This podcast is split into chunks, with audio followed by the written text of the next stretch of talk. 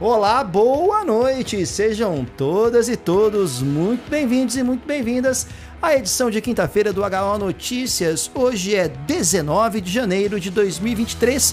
Pontualmente às 19 horas, estamos no ar para vocês que nos acompanham ao vivo aqui pelo nosso canal do YouTube. E claro, em algum momento do futuro, para aqueles que nos ouvem também no podcast ouvem o bloco das rapidinhas. Para todos vocês e todas vocês, aquele abraço mais do que especial. Quinta-feira equivale a sexta-feira aqui no HO. É dia de fechar a semana com essa edição do HO Notícias. Eu falo aqui de São Paulo, uma São Paulo quente, que agora ao final da tarde começou a ficar chuvosa e tempestuosa. E Daniel Pereira fala lá de São José dos Campos, que eu não sei como está o clima por aí, meu caro Daniel. Boa noite. Boa noite, meu querido. Boa noite, Ari. Conosco nos bastidores. O clima aqui tá na mesma, pelo que eu consigo ver aqui pela fresta que me sobra de janela. Ficou o dia inteiro meio nublado, quente e com aquela cara de que pode chover a qualquer minuto. Estamos aqui nessa expectativa. Então, estamos no mesmo no mesmo clima. No mesmo clima. Lembrando para todo mundo que está aqui aquele pedido especial. Se você ainda não deixou o seu like, deixa o seu like, é fundamental para o HO navegar neste mar revolto chamado algoritmo do YouTube. Que é difícil, viu, gente? Às vezes as coisas são mais misteriosas do que parecem nesse algoritmo. E claro, pedimos também para que você se inscreva no nosso canal, caso não tenha feito isso ainda. Ative aquele sininho maroto de notificações, assim você fica sabendo no ato quando tem conteúdo novo no HO e tem conteúdo a semana inteira. A gente não para de produzir aqui. E se você gosta mesmo do nosso trabalho, uma outra forma muito legal de apoiar é entrar para o Clube do HO, o nosso clube dos canais aqui do História Online, com três níveis de associação, com muito conteúdo exclusivo. E claro, você pode também clicar nesse cifrãozinho chamado Super Chat aí logo abaixo da caixa de comentários e deixar a sua contribuição para ajudar o HO. Tá legal? São várias formas de apoiar o nosso conteúdo aqui. Mas o Dani também tem recadinho, porque estamos chegando nas vésperas do retorno às aulas aqui no HO, né, Daniel? Exatamente, pessoal. Quem quiser estudar conosco, quem quiser se preparar para concurso, Enem e vestibulares, dia 30 de janeiro, daqui a 11 dias, começam as nossas aulas do curso 2023 exclusivamente pela nossa plataforma historiaonline.com.br. Você se inscreve, o site está bonitinho. A gente mexeu uma coisinha ou outra em relação ao ano passado, mexeu na organização de como as aulas vão ser postadas e você pode acompanhar. É um curso de 36 semanas e 16 semanas de revisão. Se for do seu interesse, aqui já vão alguns detalhes. A gente começa a revisão antes. A gente começa a revisão com o curso ainda andando. Esse ano a gente começa ali pelo começo de setembro, porque obviamente a data exata me falhou neste momento. Mas por que, que a gente faz isso? Porque aí a gente tem certeza que até o final de outubro, não só todo o conteúdo já está concluído, então não tem essa de começar a fazer prova e ainda não ter terminado o conteúdo, como também a revisão já vai ter andado um tanto. Então a gente chega nas grandes provas, chega no Enem, mesmo aquelas provas mais, né, mais adiantadas, já com a matéria pronta e a revisão em andamento. E aí, quem quiser então se juntar, fique aí, fica aqui, perdão, o nosso convite, historiaonline.com.br, curso Enem Vestibulares, entra no ar no dia 30 e tem mais ainda umas novidadezinhas, né, Rod? Tem mais novidades. Lembrando para vocês, o Clube do HO nós teremos o conteúdo também voltado para vestibulares, específico aqui do YouTube, no nível Revisando com HO, um novo produto chamando, revisando, chamado Revisando com HO. Então vocês não vão perder conteúdo, não. É que agora são conteúdos diferentes. O curso nem vestibulares na plataforma do HO e aqui no YouTube, no nível Revisando com HO, você vai ter acesso a esse novo produto também focadíssimo para provas. Então você pode escolher qual desses produtos se adequa mais às suas necessidades. Vai ter mais novidade ainda de conteúdo conteúdo. A gente está na reta final de preparação dessas novidades aí.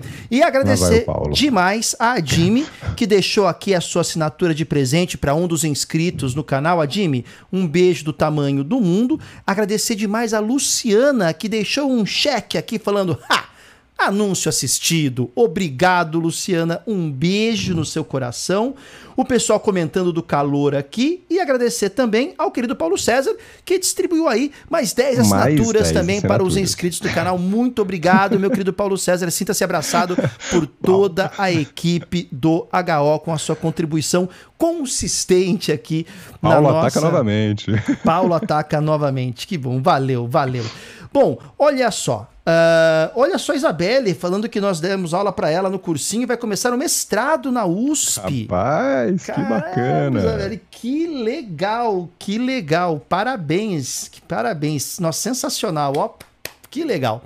Mas, Dani, vamos lá, porque hoje a pauta tem bastante notícia e a gente sempre começa a nossa pauta aqui com as efemérides, né? E, as efemérides, e a efeméride de hoje é uma efeméride de um assunto que é conhecido por quase todo mundo que gosta de história, mas é um assunto, né, Daniel, que tem filigranas, né, que tem detalhes e que tem muito senso comum que leva a uma visão equivocada principalmente devido a produções cinematográficas que uhum. vamos salvar as produções para criar um efeito dramático adequado daqueles que nos deixam emocionados nas, nas salas de cinema, às vezes sequestram a história. Essa é uma questão muito importante que envolve cinema e história.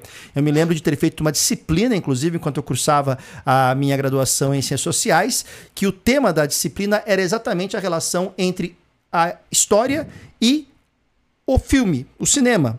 E aí o tema da disciplina era o sequestro da história. E a gente trabalhou especificamente um filme brasileiro chamado Que é Isso Companheiro, para trabalhar uhum. essa questão. Então é um ponto importante, né? O cinema, às vezes, para criar um efeito dramático mais consistente e convincente, ele meio que toma uma liberdade criativa que pode causar dados incríveis danos incríveis à história, né, Daniel? E a efeméride de hoje trata de um desses temas, porque um dos filmes que tratou de maneira contextual, não era o foco do filme, mas de maneira contextual, foi o filme Lincoln, se não me engano, dirigido pelo Steven Spielberg, e que deu o Oscar ao Daniel Day-Lewis por uma interpretação, assim, é, irretocável Sensacional. do Abraham Lincoln, né? Tanto o, o Abraham Lincoln feito pelo, pelo Daniel Day-Lewis, quanto o Winston Churchill, feito pelo Gary Oldman, no Destino de uma Nação, que são dois filmes que eu particularmente considero com roteiros fracos, direção assim, é, mas interpretações atuação, que sal né? atuação que salva, né? Então a gente vai falar desse evento. E qual é o evento? Ligado ao Abraham Lincoln, a Guerra de Secessão. Porque em 19 de janeiro de 1861, acontecia um fato que acelerou o processo que resultou na Guerra Civil. Oficialmente, a Guerra Civil acontece a partir, a Guerra de Secessão, em 12 de abril de 1861, terminando oficialmente em 9 de maio de 1865. Contudo, a, as disputas, os atritos, as celeumas entre os estados do Norte e do Sul ou alguns estados do Sul que questionavam a união, a unidade daqueles estados, ela se deu desde antes, né, Daniel? Desde muito antes, já nas décadas de 1830 e 40, as questões ligadas à expansão territorial para o oeste, qual seria a distribuição, ou melhor, qual seria a configuração do tipo de trabalho naqueles territórios encorpados na fronteira do oeste, se seria o trabalho escravizado, seria o trabalho livre, quais tipos de atividades econômicas, a própria composição do colégio eleitoral nos Estados Unidos, porque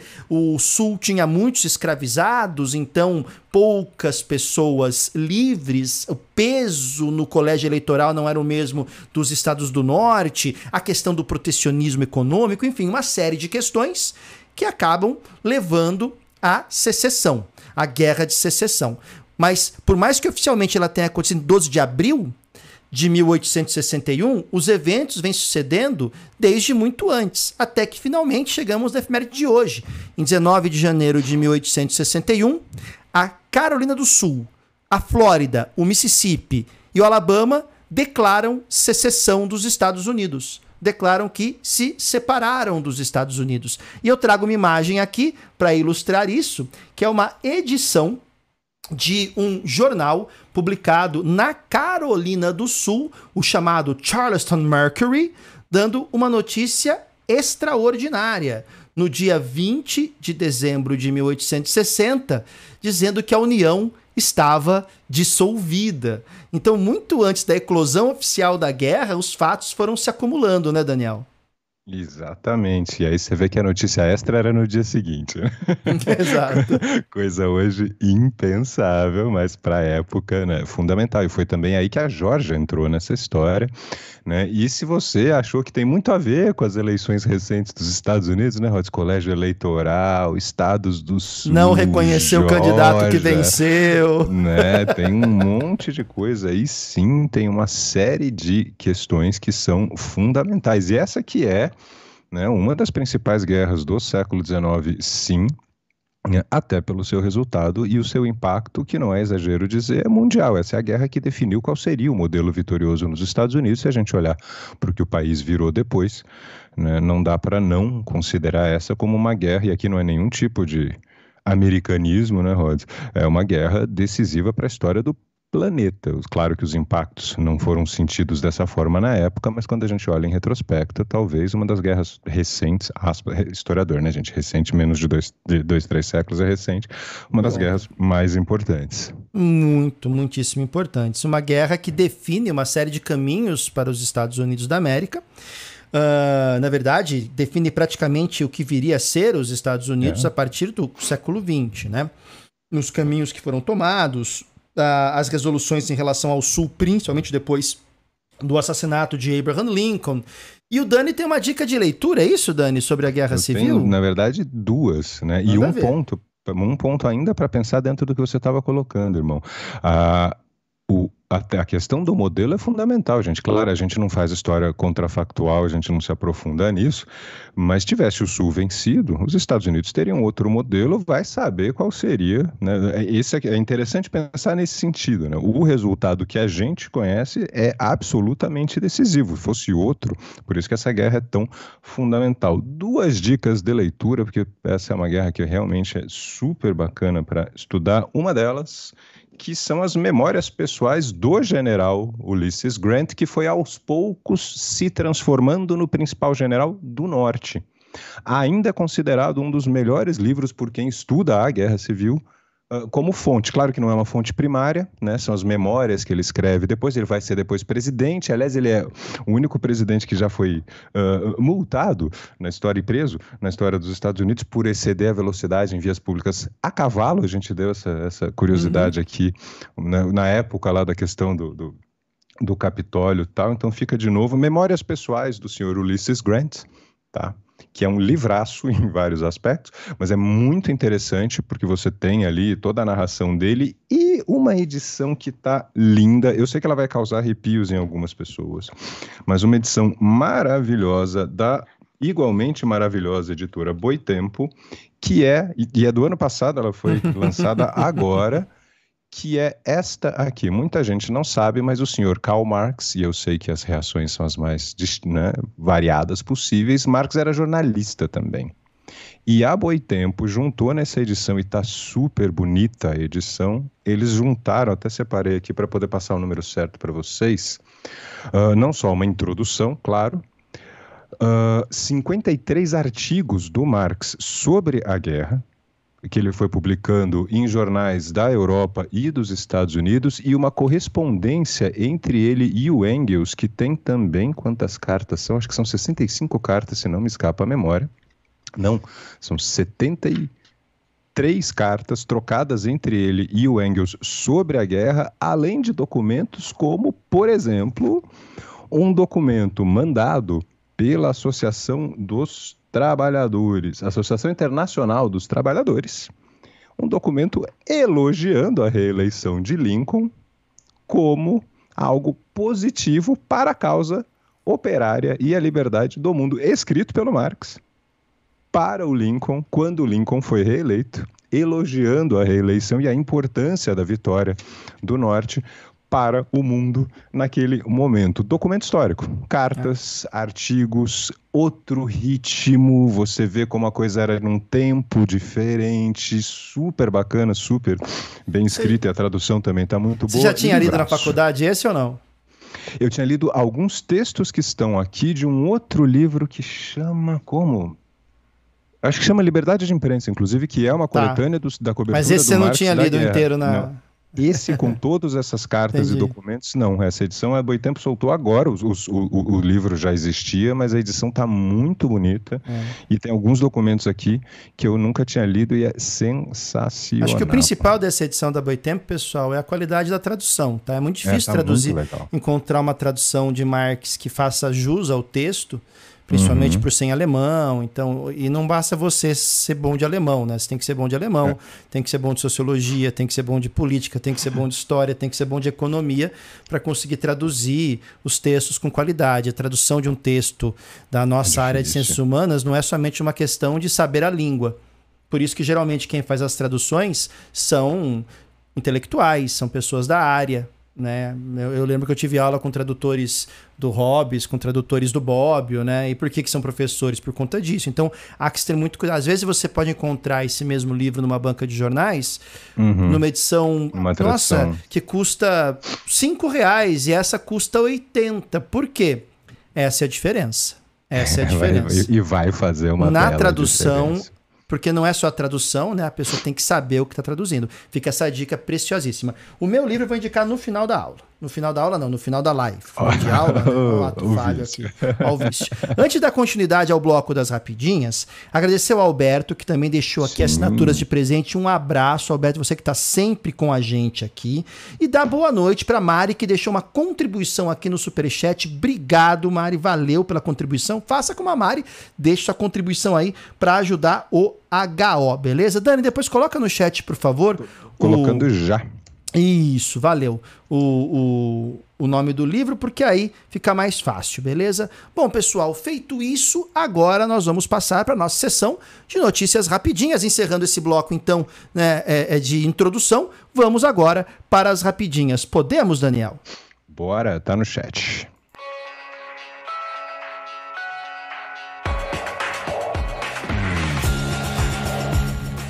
Rapidinhas aqui no História Online. A primeira delas vem de uma notícia que demos aqui na pauta principal do HO Notícias sobre um escândalo no Parlamento Europeu chamado agora de UE, Union, União Europeia, né? Qatar uhum. Gate, né? O Qatar Gate que poderia ser um Qatar barra Marrocos Gate, na verdade, né? Que tá envolvendo, hum. envolvendo muita gente aí. Ah, e se puxar esse fio. Ih, rapaz, se puxar esse fio vai chegar em gente que você nem imagina. Mas antes, vamos supor que você tá na fila do pão, na fila do supermercado. Você tá com uma compra razoavelmente grande. Aí chega esse senhor aqui, simpático, fala assim: Ô oh, meu filho, eu tô só aqui com um pão de forma, posso passar na sua frente? E te dá essa olhadinha. Olha que pessoa simpática. Olha que Não é? sorriso, é. que sorriso agradável. Olha que olhar convidativo a uma boa ação. o nome dele é Pier Antonio Panzeri, Panzeri, né? E quem é o Pier Antonio Panzeri?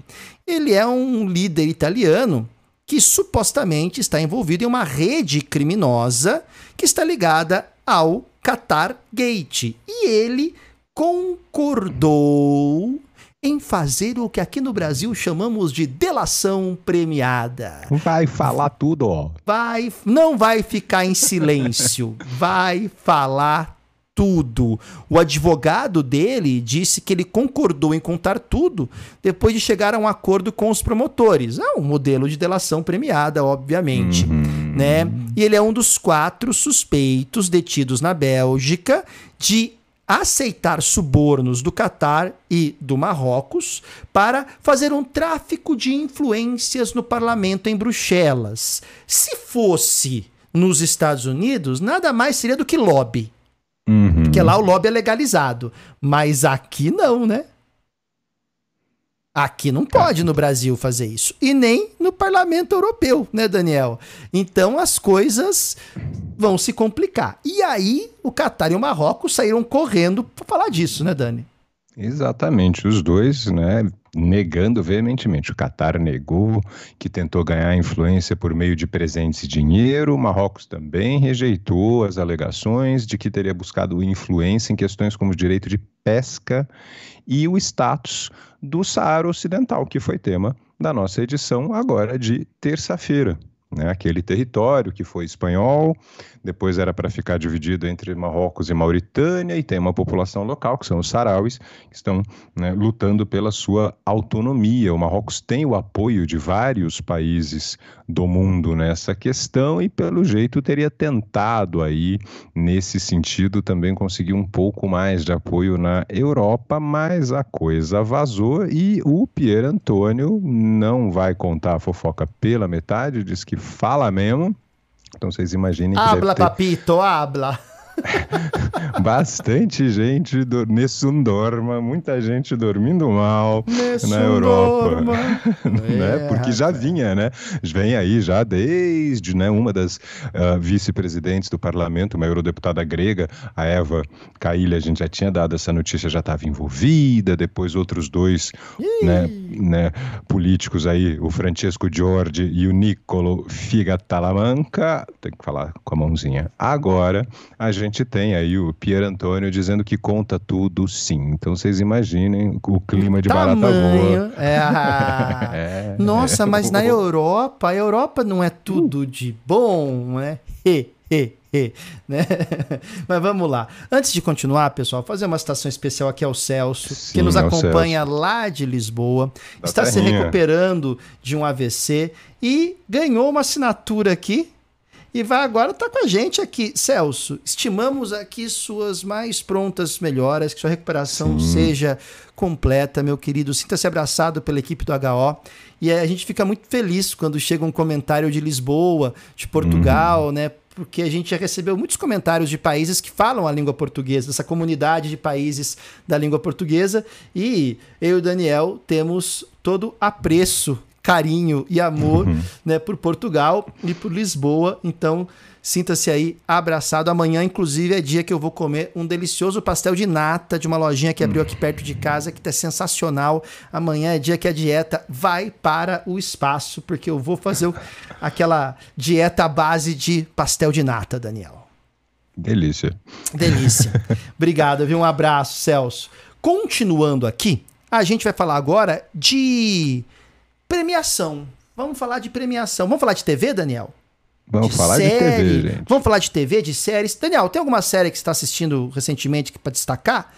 Rapaz, não, eu tô ruim de série. Eu também tô, porque férias, né? A gente dá uma desconectada, né? Né? Mas um dos padrões de qualidade pra gente saber se uma série é boa ou não é saber se ela foi premiada, por exemplo, no famoso Globo de Ouro, ou em inglês, o Golden Globe, Golden Globe. Awards. Né? Uma cerimônia chiquérrima, todo mundo lá no tapete vermelho, desfilando seus modelitos mais do que ousados e arrojados. É um negócio muito bonito de ver, né? Cada um torcendo para suas séries e tudo isso. Mas a notícia não vai falar de premiações. Por quê?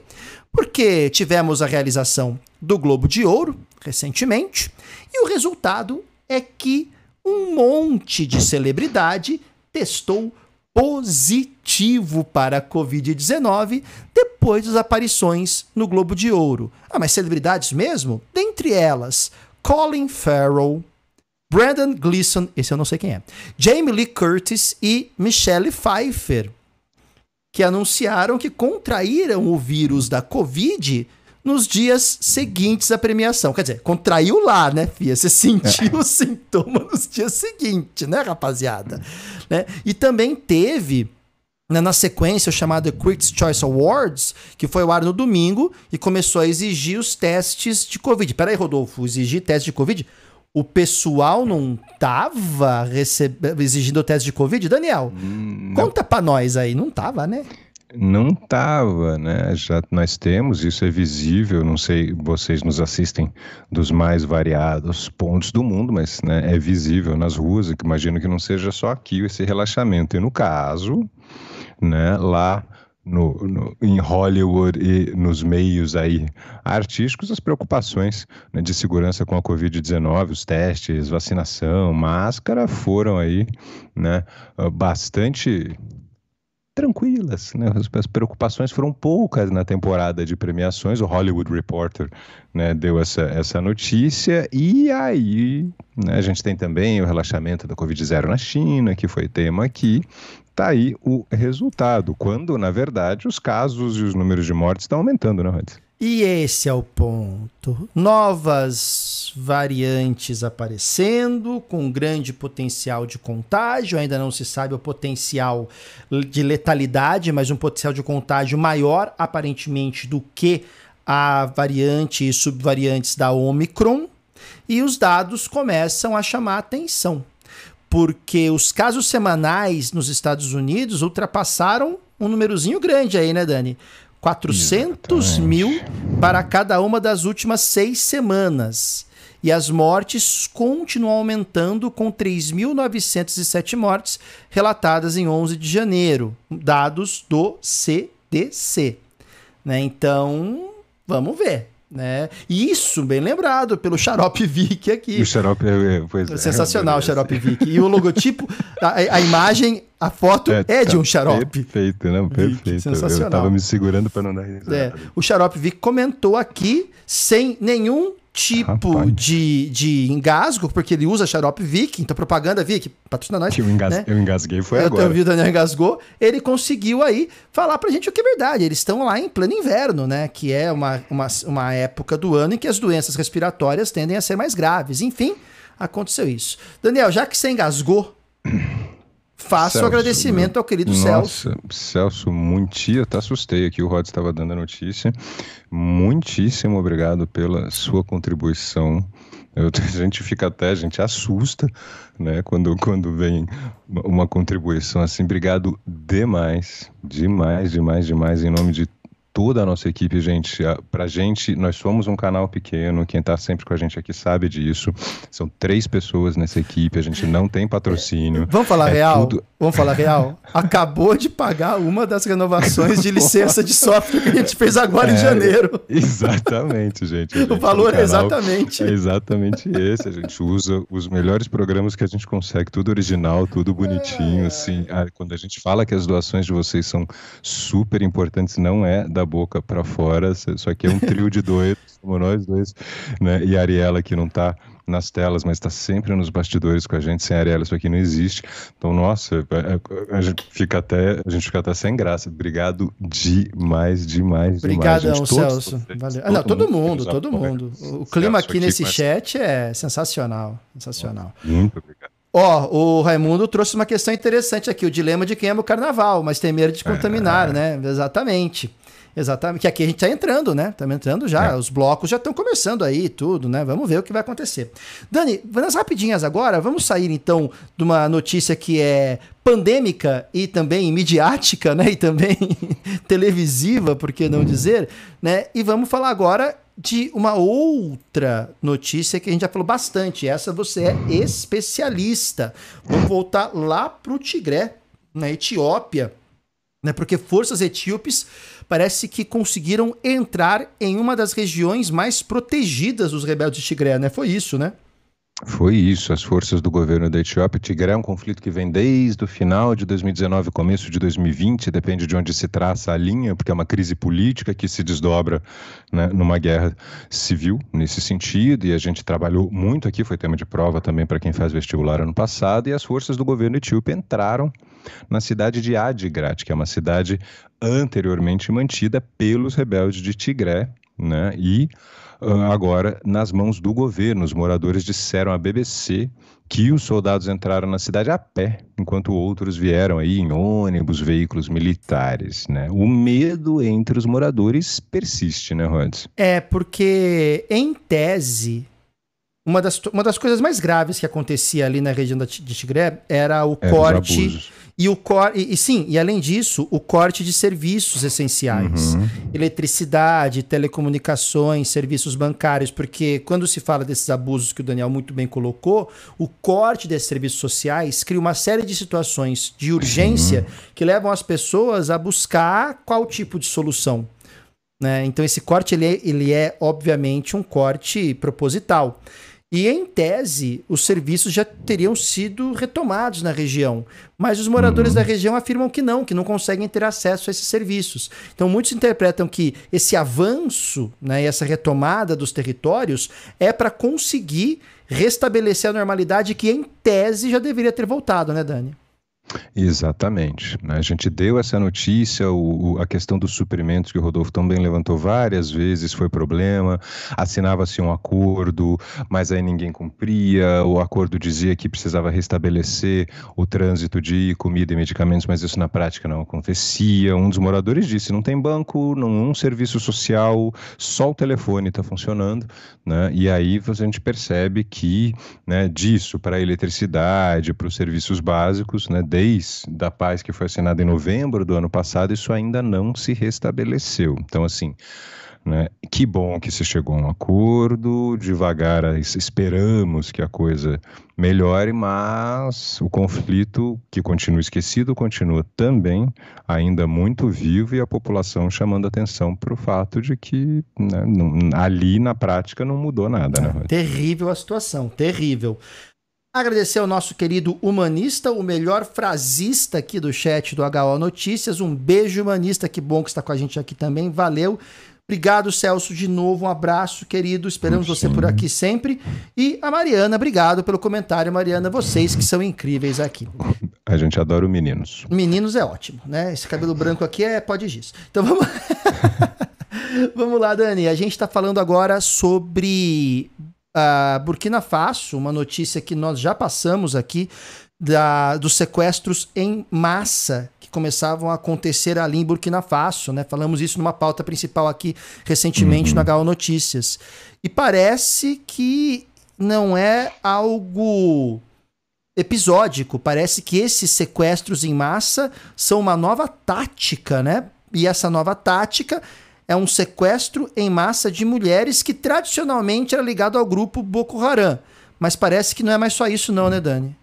É, pelo jeito a ideia infelizmente pegou. O Boko Haram age na Nigéria, que vocês veem aí no mapa também, não está destacado, mas está aí um pouquinho ó, a leste de Burkina Faso, ficou famoso em 2014, se não me foge a, a, data exata, começou essa questão dos sequestros, né? Uh, sequestros de mulheres, os homens geralmente né, mortos nessas ações. Então, trazia-se muito essa questão disso ser uma, né, como o Rodolfo colocou, uma questão do Boko Haram. Essa região vive hoje uma onda de extremismo, a gente uhum. deu essa notícia ano passado várias vezes, Burkina Faso uh, passou por dois golpes militares na tentativa também de, ou enfim, né, misturado a esse contexto, porque um governo que não consegue resolver as coisas acaba abrindo espaço para os seus rivais, e aí vem golpe, a coisa só piora, né, e agora isso começa a aparecer também no país aí, né, que estamos noticiando também em Burkina Faso. Então isso sinaliza, sim, a, né, uma, uma, ampliação dessa estratégia, uma ampliação dessa tática para outros grupos que não são só o Boko Haram. Boko Haram, inclusive, que tem uma base mais étnica, tem toda uma outra questão,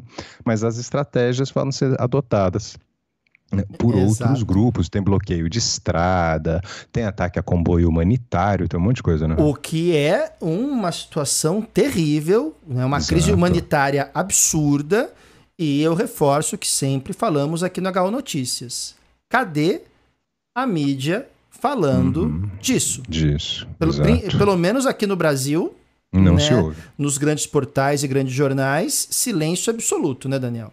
Exatamente. Não só sobre a Somália, né? sobre a, no continente africano de norte a sul como um todo, a não ser quando encalha um navio no Egito e impacta a economia mundial, né?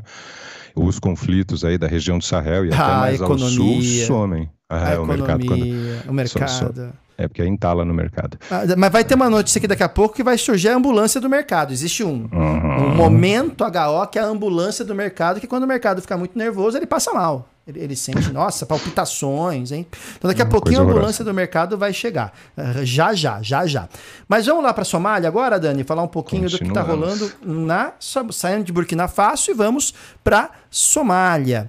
Governo da Somália anunciando uma segunda fase daquela ofensiva que já falamos aqui do governo contra o grupo Al-Shabaab. Exato. O presidente Hassan Sheikh Mohamud anunciou que as operações em terra contarão com o apoio de milícias locais. Lembrando que esse termo milícias, no caso, não tem o mesmo significado daqui, tá é. bom? Do Brasil, para deixar bem claro, tá bom? Não vão achar que os caras vão estar tá vendendo botijão de gás, instalando gatunete, é outra questão.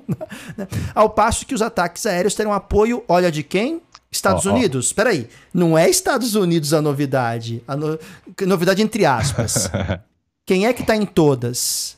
Turquia, Estados Unidos e Turquia. Serão feitos bloqueios nas estradas e a segurança da capital será reforçada. E tudo isso focando mais na região sudeste do país. Daniel, Turquia de novo, né, Dani?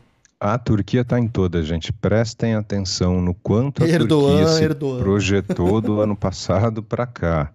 É guerra da Ucrânia, é tratado de exportação de grãos, é questão da Síria, é apoio ao Azerbaijão na crise com a Armênia, é impedir Suécia e Finlândia de entrar na OTAN enquanto a Suécia e a Finlândia não devolverem aí alguns dissidentes curdos e agora está lá a Turquia né, se, né, se projetando no continente africano. E essa é uma novidade interessantíssima. É Historicamente pensando, é, isso me lembra alguma coisa. É, né? Daqui a pouco sai um Janízaro aí de espada na mão. Porque um assim, Daniel, o Erdogan é. tem algumas características, né, que é o líder da Turquia, tem algumas características Sim. nacionalistas, né? Tem, o Erdogan, para quem acompanha, e principalmente para quem nunca ouviu falar, gente, fala-se de um neo-otomanismo. Ah, alguns vão lembrar lá de 2013, de protestos na Turquia. Os protestos de 2013 na Turquia começaram entre outras questões, porque o governo que já era do Erdogan queria destruir um parque, o Parque Gezi, e fazer um shopping. E a ideia era construir o shopping modelado na antiga arquitetura turco-otomana. Ele faz um discurso nesse sentido de retomada da grandeza, ele chegou a criticar o laicismo do Mustafa Kemal Atatürk, a Turquia se tornou mais religiosa sob o Erdogan, o AKP, que é o partido dele, o Partido Paz e Justiça, se não me escapa a memória a tradução, é um partido de base religiosa. Então tá aí, tem toda uma questão que vai buscar onde, né, Rhodes? Passado de glória, né? É, não, porque a gente tem uma volta grande dessas ideias imperialistas. Uhum. A própria posição, em alguns casos, que alguns analistas consideram da Rússia de Putin. Uhum. Sim. Agora, né, Daniel? E a, gente tá, e a gente sempre fala, né? Como os ares respirados em 2023 um né? tem um cheirinho de início do século XX em alguns aspectos, né? É. Bem interessante. Agradecer de obrigado aqui pelo comentário, Mariana. Felipe. E o Felipe, que deixou uma contribuição aqui no Superchat. Obrigado, Felipe. Um beijo no seu coração, querido. Quem quiser, o Superchat está aberto aí. É só clicar nesse cifrãozinho simpático. Já deixa o seu like aí. Dani, e de crise em crise, a gente vai saindo ali, então, da Somália. E agora vamos para a República Democrática do Congo. Porque as as negociações, enfim, as questões ligadas do Congo com o movimento M23, parece que não estão muito bem, não, né? Exatamente, gente. Mais uma vez, você que nos acompanha sempre, principalmente quem chegou depois, há uma longa disputa entre o governo do Congo e um grupo rebelde chamado M23, que atua na fronteira, principalmente leste, ali a fronteira com Ruanda, Uganda, Burundi. Ano passado isso deslocou um monte de gente, vem deslocando gente há muito tempo, tem uma questão que envolve grupos étnicos também, e tinha sido feito um acordo recentemente, mas o presidente da República Democrática do Congo, Félix Tshisekedi, diz que o grupo M23 não se retirou totalmente das áreas do leste do país, de acordo com o que tinha sido fechado em novembro do ano passado. Apesar da proteção internacional, o grupo, da, da desculpa, da pressão internacional, o Sim. grupo ainda está lá. Então, teve um acordo no fim do ano passado, isso estressa as relações de né, a República Democrática do Congo com Ruanda, porque Ruanda é acusada de apoiar, porque são Tutsis, e aí você volta lá na questão dos Tutsis e Hutus, também é nessa região lá em 94. O conflito deslocou pelo menos meio milhão Nossa. de pessoas, 450 mil pessoas, inclusive para o Brasil, o jovem Moise congolês assassinado no Rio de Janeiro, fugiu deste conflito. E agora o governo do, da República Democrática do Congo dizendo: olha, o acordo foi assinado sim, mas os rebeldes continuam lá. Então, questão para continuar monitorando, né, Rod? E você pega Burkina Faso, Congo, vai lá para Somália, você vê que existe uma, como se fosse uma coluna de problemas, uhum. né, Daniel? Mali, que a gente não Mali, falou hoje, mas está aí também toda hora. Né, uma coluna de problemas. E esses problemas, eles demandam aporte de recursos, demandam aporte de armamentos, e, a, e essa porta está aberta. né, em, com a guerra rolando da, na Ucrânia, né, da invasão russa à Ucrânia, Daniel, uhum. é, quem é que vai fornecer armas? E aí você começa a ouvir nomes né, interessantes de países que vão se aproximando também. Porque você pode Exato. não estar tá fornecendo arma propriamente, mas você pode fornecer recursos. Quer dizer, muita coisa ligada ao continente africano. Mas já que estamos falando de tensões, vamos para outra aqui que essa é importantíssima, não que as outras não sejam. De tensão em tensão, estamos chegando no momento que a ambulância, né, vai entrar no ar aqui, porque posso projetar a imagem aqui do mar da China meridional. Então você está vendo Vietnã, China, Taiwan, Filipinas, Brunei, Malásia, Singapura, Tailândia aqui e tudo isso aqui, ó, uma tensão entre, adivinha, Estados Unidos e China, porque um porta-aviões, um cruzador de mísseis guiados e três destroyers de mísseis guiados dos Estados Unidos começaram a operar no Mar do Sul da China. E Pequim falou que essa região, em grande parte, é território soberano chinês. E se é território soberano chinês, não pode simplesmente a Marinha dos Estados Unidos falar assim: tô aqui fazendo um exercício. Né, Daniel? Tô aqui operando.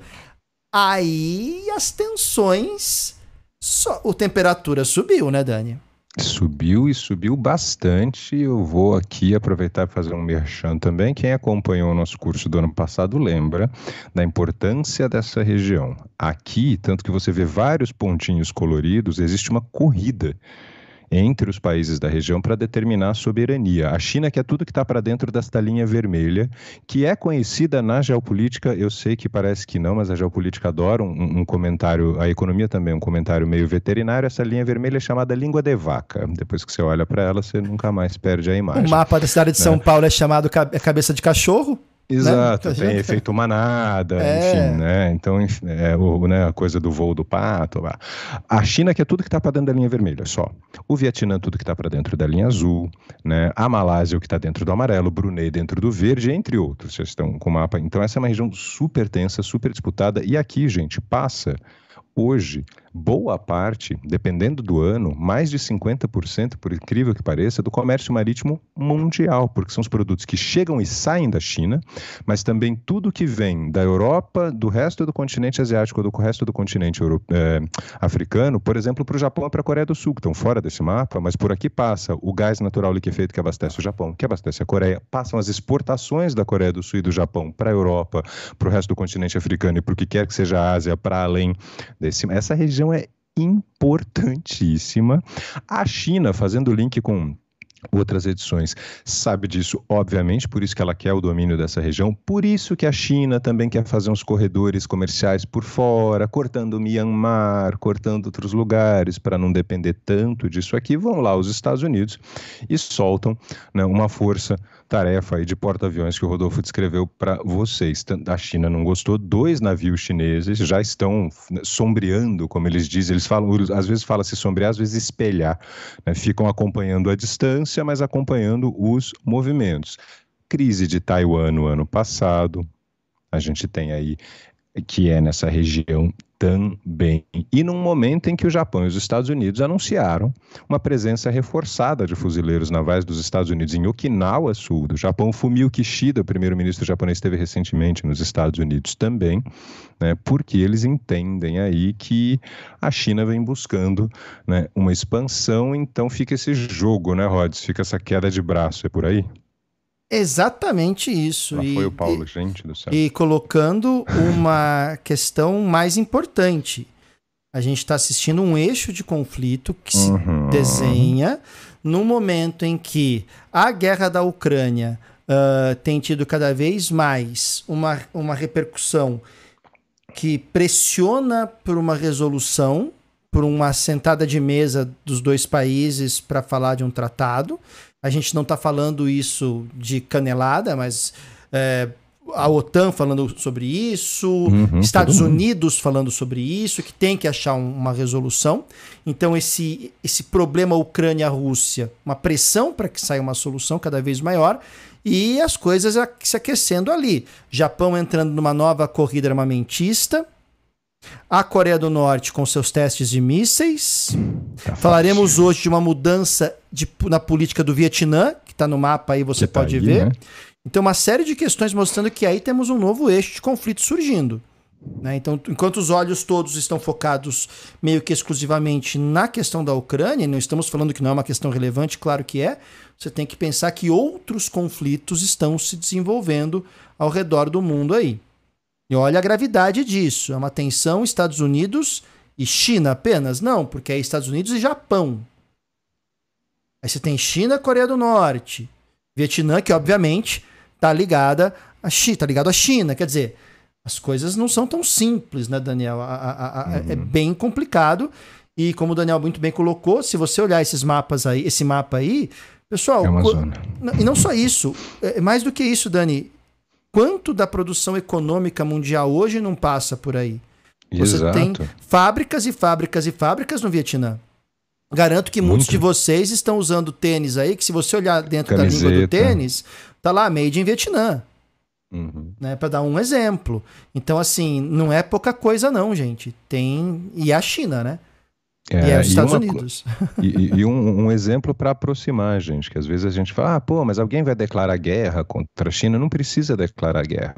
Se você tiver uma tensão que militariza a região a ponto de ninguém, de ficar aquele clima pesado e o comércio, por exemplo, os navios forem proibidos de passar, ah, não passa nada enquanto não resolver. Brasileiros, a gente não teve greve de caminhoneiros aqui? É. Duas semanas de greve, vocês lembram como é que isso aqui ficou? Não precisa ter uma guerra. As pessoas às vezes levam muito para o extremo, né? É. Ah, mas ninguém vai ser louco de atacar a China. Mas se a China Sim. diz, ó, não passa ninguém enquanto não definir, ah, então também não passa pelo Vietnã. Não passa. Gente, o comércio, aí o mercado, aí, aí a coisa surta. É, e, se, e, e concordo 100% com o Dani. E somando, numa situação de tensão, algo sempre pode dar errado. É. Não precisa ser uma ação intencionalmente para causar a guerra. De repente, uma é, escaramuça tá, né? entre duas embarcações leva a uma escalada Desanda, né? que sai de controle. Né? E a gente tem que lembrar um outro ponto. A democracia nos Estados Unidos não está das mais fortes. É. A presidência do Joe Biden não é exatamente uma presidência, né, Daniel? Eficiente em muitos pontos. Exato. A gente, as críticas são enormes ali, né? E então, assim, e, e mais um ponto: nunca se esqueçam da fala do ex-presidente Barack Hussein Obama. A gente ficou olhando tanto tempo para o Oriente Médio, esquecemos que o mundo é muito maior. Exato. Então agora, né? Então as coisas são bem complicadas. Uh, vai, Dani, agradece aí que você se impressionou mais uma vez. Não, é, o Paulo, Paulo, mais uma vez, obrigado. Eu comecei a ver aqui. Paulo distribuiu mais 10 assinaturas aqui no chat, gente.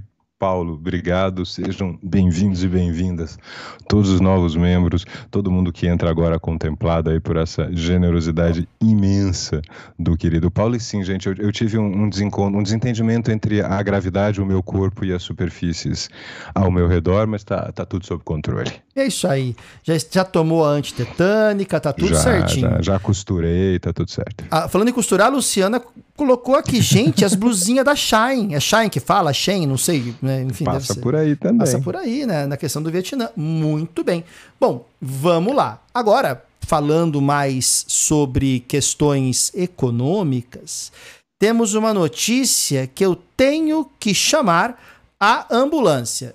Chama a ambulância porque os mercados ficarão tensos. Faria Lima parada nesse horário, agora ambulância sofrendo para chegar lá.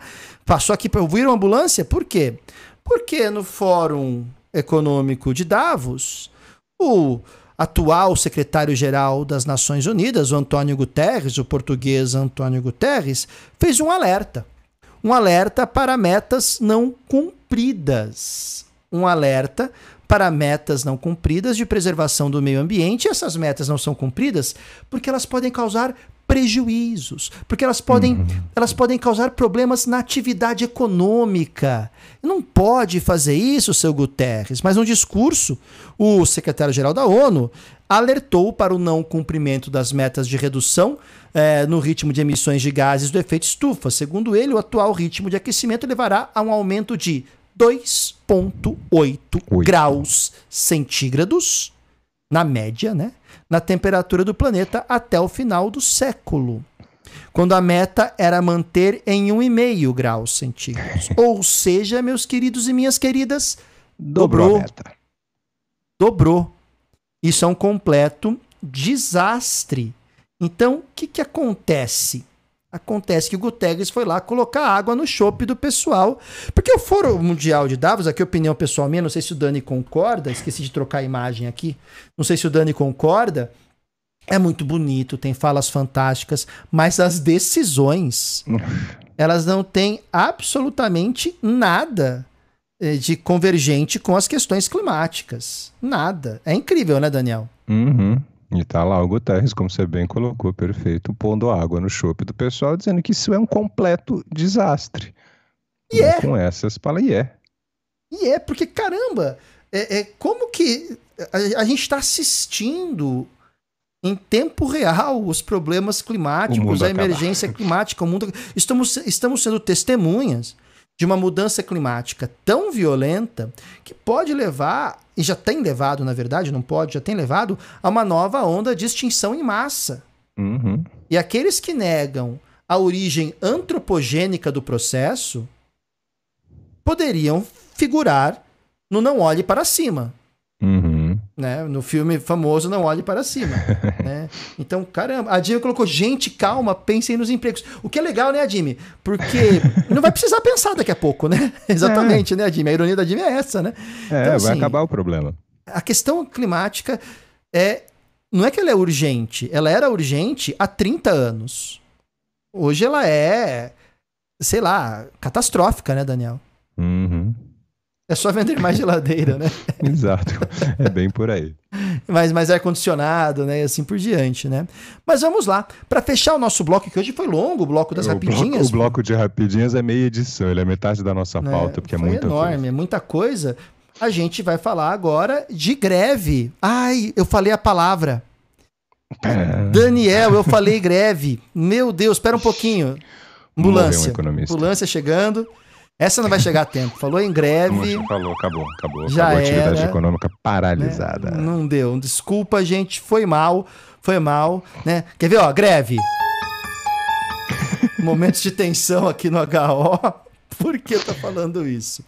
Porque temos uma greve no Reino Unido uma greve na qual dezenas de milhares de enfermeiras e enfermeiros estão participando, exigindo um aumento de 19% em seus salários, e o governo do seu primeiro-ministro Sunak, né, o homem mais sensível do mundo para as questões trabalhistas, ofereceu a bagatela de 4,3% de aumento. Aí os serviços de emergência estão sendo mantidos. Agora, as chamadas né, cirurgias eletivas que não estavam agendadas, que não são urgentes, essas aí podem ser afetadas, né, Daniel? E o pessoal botou a boca no trombone, né? Botou, uma das representantes do movimento, a Joane Sanches, declarou que tem trabalhador, tem trabalhadora morando no carro. As pessoas não estão conseguindo pagar aluguel. Lembrando, gente, que não faz muito tempo a gente trouxe também a notícia de que ia ter gente no Reino Unido tendo que escolher entre comer ou aquecer a casa, ou talvez não conseguir fazer nenhum dos dois. Tem aí enfermeiros e enfermeiras que estão morando nos seus próprios carros porque não conseguem pagar aluguel e dormem nos seus carros nos intervalos né, do trabalho de um hospital para o outro. Tá? Isso acontece também com um colega nosso, professor, no Canadá, nos Estados Unidos. Isso é um caso que acontece também. Tem aí essa questão. Mas não é greve só no Reino Unido, não, né? Do outro lado do canal a coisa também anda meio complicada, né? Na França, uma tentativa mal sucedida até agora do atual presidente Emmanuel Macron em emplacar uma nova etapa da reforma de aposentadoria, que vem se arrastando desde, no mínimo, se não me engano, 2005, o governo de Jacques Chirac, uh, em, re, em mudar a data a idade mínima para requerer a aposentadoria. aposentadoria. A idade mínima saltaria de 62 para 64 anos. E obviamente que pela primeira vez em muito tempo, eu não sei dizer em quantos anos, pela primeira vez em muito tempo, todas as centrais sindicais da França convergiram para uma decisão comum e decidiram convocar uma greve geral, que pelo que eu ouvi hoje de manhã na, na, nas, na mídia francesa, estava com um nível de adesão de entre 85% e 100%. E a ideia é parar a cidade por semana, as cidades por semanas. Lembrando que em 2005, Jacques Chirac não conseguiu fazer passar a alteração que ele queria por conta de uma greve. E em uhum. 2009, outra greve gigantesca também não deixou isso acontecer. Eu falo 2009 porque eu participei dessa. Você estava lá. Eu estava né? lá participando dos protestos, por isso que eu falo com uma lembrança muito especial disso. Uh, então, é algo impressionante. E lembrando que falando de greve na França, funciona. Uhum. Funciona. E o governo do Macron não é um governo querido. Nem Se um reelegeu, mas de novo. E aqui fica uma dica para alguns comentaristas de política, Daniel, que hum. praticam fofocologia opinativa. Né? Tem que lembrar que no segundo turno, nem todo mundo que vota num candidato é apoiador uhum. daquele candidato. Existe Exatamente. o voto, né? Que eu, eu prefiro esse cara que eu odeio ao outro candidato. Que eu odeio mais ainda. Né? Porque tem gente que não vamos citar nomes aqui falando que, nossa, mas o, o, o, outro candidato teve não sei quantos milhões de votos. Então ele tem tudo isso de apoiador. Não é assim que funciona a política, né? Então você tem que analisar para além da profundidade de um pires. Então a, a opinião pública em relação ao Macron não é favorável. E essa greve, rapaz, e é greve na França. O Macron lá, a prefeitura de Paris convocou policiais, lotou as ruas. Só que assim, gente. Sei lá, né, Daniel? As coisas prometem. França, né? é... Promete. Eu acho que a gente vai ter essa notícia em breve aqui de novo, né? Com mais destaque ainda. Mais destaque ainda. Bom, o pessoal comentando aqui, né, sobre a questão dos sindicatos e tudo, exatamente, né? Barricadas, né, Raimundo? Já, já vejo paralelepípedo sendo arrancado daquelas ruas mais tradicionais, de calçamento tradicional ali na Ilha la Cité, próximo da Notre Dame, né? A coisa já vai, né? Mas vamos lá, vamos lá, né? É se eu fui pego de surpresa, me perguntando aqui, né? Não, eu não cheguei a queimar um carro, não cheguei a queimar um Não, que eu não. Mas eu vi o pessoal arrancando para Lelepípedo sim, isso eu vi, foi muito legal. legal do ponto de vista histórico, gente, tá? A experiência. Uhum. Então vamos lá.